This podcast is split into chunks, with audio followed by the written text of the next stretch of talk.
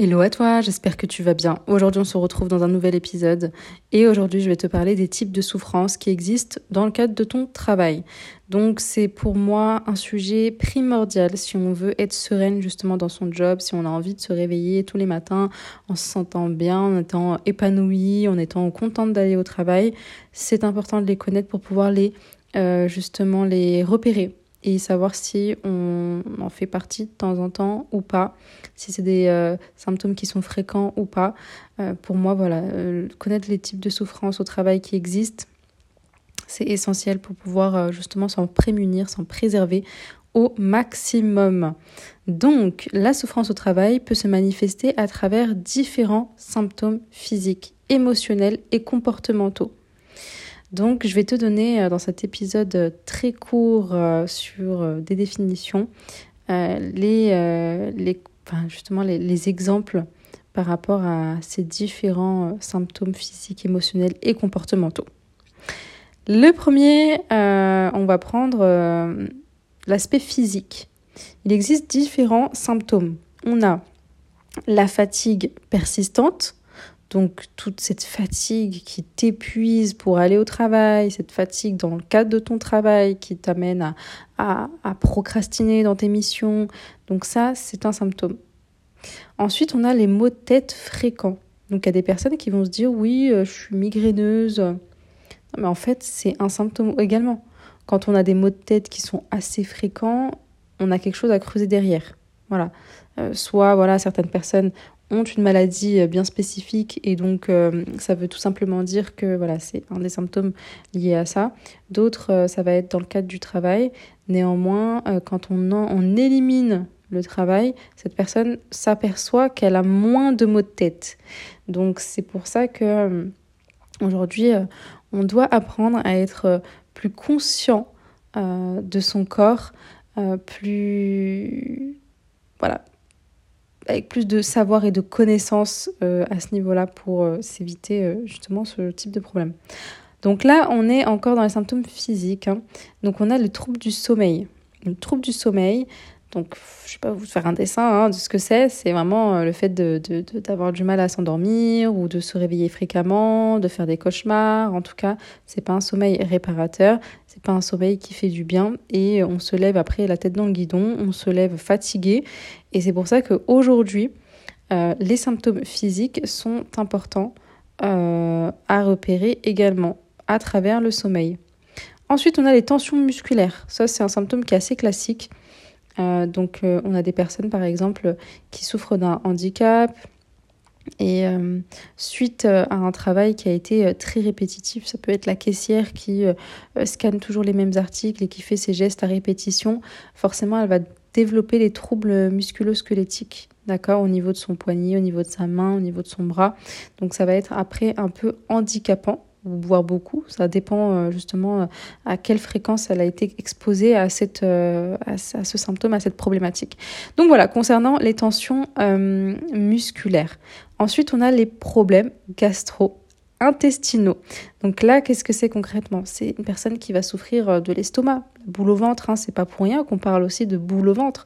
Toutes ces personnes qui ont la boule au ventre pour aller au travail, c'est parce que ça se passe au niveau de l'estomac, au niveau du bas ventre, et on peut se rendre compte que à certains moments, soit on a des reflux gastriques, soit on, on a hum, on sent que c'est acide, soit on a l'estomac qui se noue, qui se serre.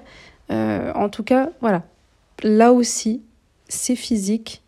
Et pour le coup, on peut très bien se dire Ah non, en fait, euh, c'est tout simplement parce que j'ai mangé euh, quelque chose de piquant, voilà, ça m'a fait mal à l'estomac, ou j'ai fait un resto hier, c'est, je pense, certainement ça. ou alors, c'est parce que en ce moment, je mange pas très bien. donc voilà, on peut trouver d'autres raisons à ça, alors que, encore une fois, quand, on, quand tu prends des vacances, tu sens que euh, n'as pas forcément ces problématiques-là. C'est pour ça que je tiens à rappeler euh, ces symptômes-là physiques qui sont importants à prendre en, compte parce que quand on, est dedans, on ne les voit pas et on va trouver d'autres raisons. Donc c'est pour ça que c'est important de s'analyser à ce niveau-là. Ensuite, on a, donc maintenant on va s'attaquer à un autre pôle qui sont euh, les symptômes euh, émotionnels. Donc qu'est-ce qu'on a comme symptômes spécifiquement par rapport à ça? L'anxiété. L'anxiété, et je vais pas faire de dessin non plus, on sait très bien ce que c'est, c'est vraiment cette, cette, ce, stress permanent, cette angoisse permanente de l'avenir, de ce qu'on fait, des missions, on est toujours là en train d'appréhender et euh, c'est pas évident quand on est dans cette, euh, cette anxiété parce qu'on ne peut pas travailler sereinement. On se lève avec un état euh, de, de, stress par rapport à ce qui va se passer. Donc, ce n'est pas du tout un état serein. Ensuite, on a l'irritabilité. je le dis bien. Donc là, encore une fois, c'est une personne qui va facilement être exaspérée. Voilà, on va lui dire un truc, elle va vite réagir elle va faire un truc, ça va vite l'agacer. Donc c'est pour ça que ça aussi, c'est un symptôme à prendre en compte. On a souvent, là je tiens à préciser, dans le cas d'un burn-out ou proche d'une dépression, une personne qui va euh, systématiquement être euh, irritable euh, pour tout et rien, mais vraiment, alors que d'habitude elle n'est pas comme ça là, faut se questionner. Donc toi, si tu vis ça, tu te sens que tu es tout le temps irrité pour plein de choses, pose-toi la question. Et si en plus de ça, on te le dit, là, c'est justement, il faut doubler de vigilance là-dessus. Parce que ça veut dire que tu n'es pas dans ton état, entre guillemets, normal. Après, on a la dépression. Là aussi, c'est un état, tout à l'heure je parlais un peu de burn-out, on arrive à l'état dépression et c'est un, un symptôme aussi euh, lié aux émotions et dans la souffrance au travail qui est importante. Parce qu'en fait, on a deux états, le burn-out, la dépression, mais la dépression, elle arrive, c'est vraiment un état euh, fatidique, quoi. C'est vraiment l'état euh, du summum.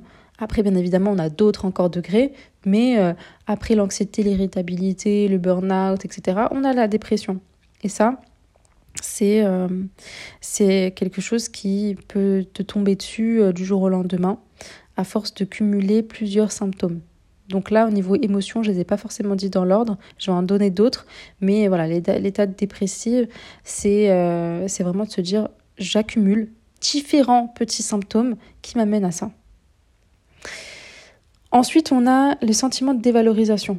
Donc là, on se sent tout le temps nul, euh, on sent que les autres nous rabaissent, euh, chaque chose qu'on peut nous dire, on se sent euh, dévalorisé. Donc c'est important aussi de se dire est-ce que je suis tout le temps dans la victimisation ou non? Perte de motivation. Là, encore une fois, c'est un symptôme où on va se dire ok, j'ai moins envie d'aller travailler. quoi.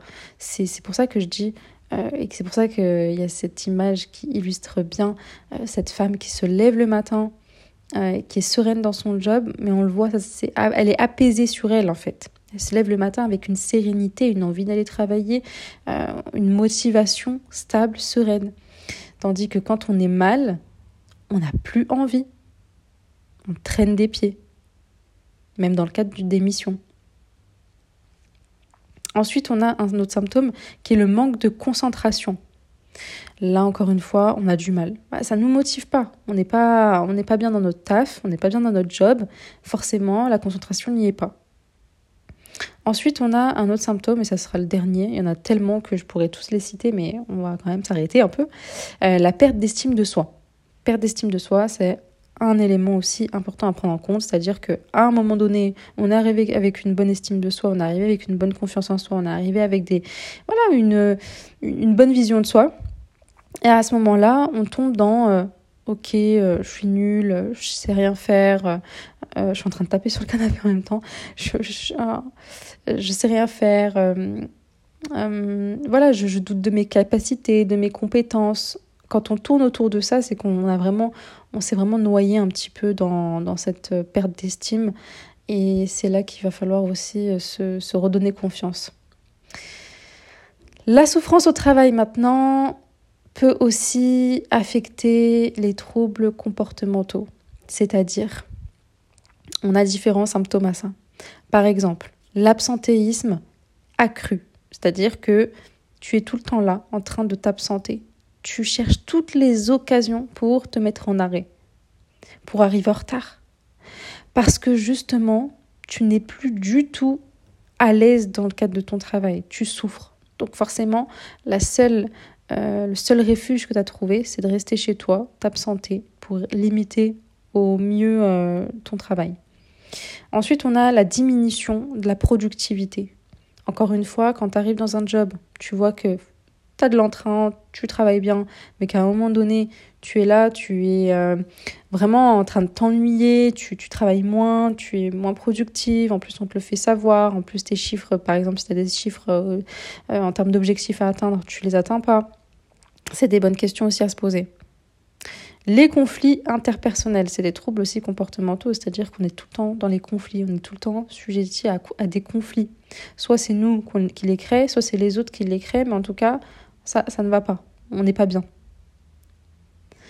On vit une souffrance au travail. Et quand je dis aussi c'est un trouble comportemental, en tout cas c'est un, symptôme, je veux dire, c'est euh, par exemple lié au harcèlement.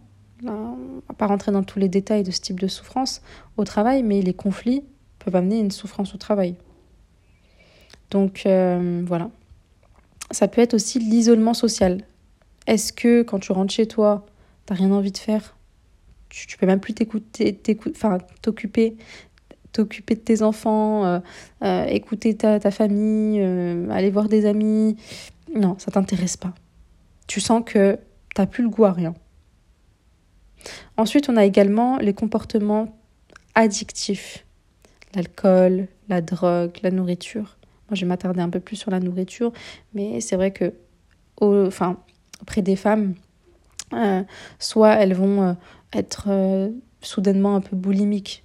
C'est-à-dire qu'elles sont tellement mal dans leur boulot, elles sont tellement mal dans leur souffrance actuelle qu'elles vivent, c'est-à-dire qu'elles vont euh, manger leurs émotions et s'attaquer plus précisément à leurs émotions en mangeant maximum, maximum, maximum, jusqu'à ce qu'elles s'aperçoivent qu'elles prennent du poids.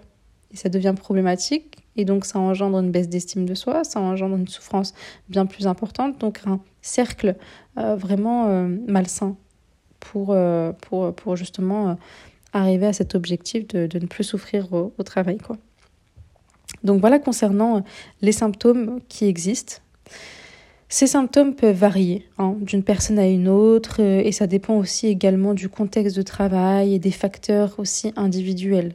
C'est-à-dire qu'une personne qui chez elle n'est pas forcément bien, elle rentre au travail avec déjà son lot euh, d'individualité. Puis aussi une personne qui est dans le cadre de son travail, on lui cherche des noises, on lui cherche des problèmes, on est là à la, pousser à bout, forcément c'est un autre contexte. On a aussi d'autres contextes, c'est-à-dire c'est de la charge de travail. Ça peut être aussi euh, euh, le travail répétitif. C'est pour dire qu'en fait, tous ces symptômes peuvent varier en fonction de toi, de, ton, de ta durée d'entreprise, de, de, la manière dont tu, tu, enfin, tu travailles, dans l'environnement dans lequel tu es, aussi des facteurs autour de chez toi, etc. Donc c'est essentiel de reconnaître ces signes pour prendre des mesures appropriées et prévenir aussi les conséquences néfastes sur la santé mentale et physique euh, que, que, que, chaque personne pourrait rencontrer. Donc c'est pour ça qu'aujourd'hui, moi, je te fais cet épisode tout simplement pour que tu sois consciente des types de souffrances au travail qui existent, du moins les symptômes associés à ça, pour que tu puisses facilement te dire ok, là, je suis clairement pas du tout dans une souffrance au travail parce que je kiffe mon job et je me lève le matin avec une sérénité et je suis contente d'aller travailler.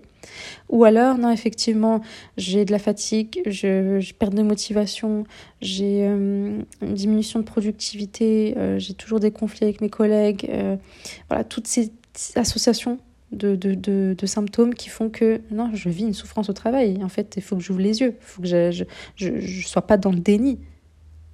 Parce que parfois, on peut être dans le déni tout simplement parce qu'on veut euh, continuer d'avoir un job hein, stable, on veut continuer d'avoir une rentrée d'argent parce qu'on a nos, objectifs, on doit payer notre maison, on doit payer euh, notre voiture, etc. etc. Donc ça amène à euh, du stress, en fait, du stress chronique.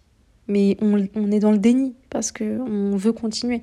Ou alors parfois, il y a un autre cas de figure, et ça, je vous ramène, euh, enfin, je vous renvoie justement à, l'épisode que j'ai fait avec euh, Yuma, euh, dans le cadre de son travail, qui était clairement épanouie, hein, elle était très très bien par rapport à, à son environnement de travail, les missions. Néanmoins, les collègues autour, à force d'avoir des petites choses, des petits commentaires, des petits mails, des petites remarques, forcément, ça vient nous affecter. On a beau être dans le, un super contexte, mais quand on a des éléments qui arrivent et qui sont très fréquents, ça vient nous toucher. Donc, voilà concernant cet épisode, j'espère qu'il t'aidera à mieux comprendre. Et puis, euh, si tu as des questions, si tu as envie de parler de ça, je te laisse regarder en, en barre d'informations. En tout cas, nous, on se dit à très vite pour un nouvel épisode.